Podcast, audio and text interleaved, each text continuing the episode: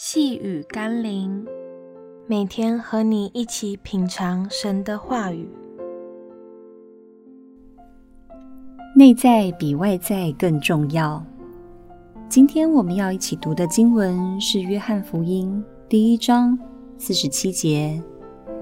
耶稣看见拿但业来，就指着他说：“看哪，这是个真以色列人，他心里是没有诡诈的。”箴言十一章第一节说：“诡诈的天平为耶和华所憎恶，公平的砝码为他所喜悦。”诗篇三十二章第二节又说：“凡心里没有诡诈，耶和华不算为有罪的，这人是有福的。”拿但业虽然在言语上藐视了耶稣的出身，但因为他心里正直的缘故。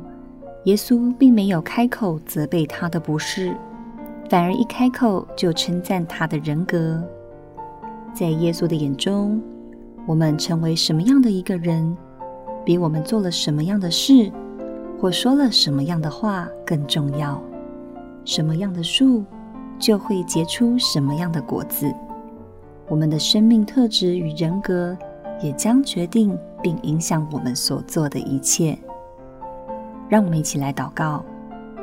主耶稣，你是鉴察人心的，我无法透过装模作样，或是透过外表努力的行为，就掩饰我内在生命的罪恶和问题。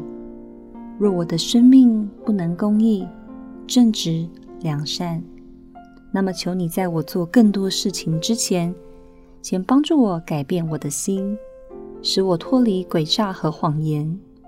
诚实的面对你和自己，奉耶稣基督的圣名祷告，阿门。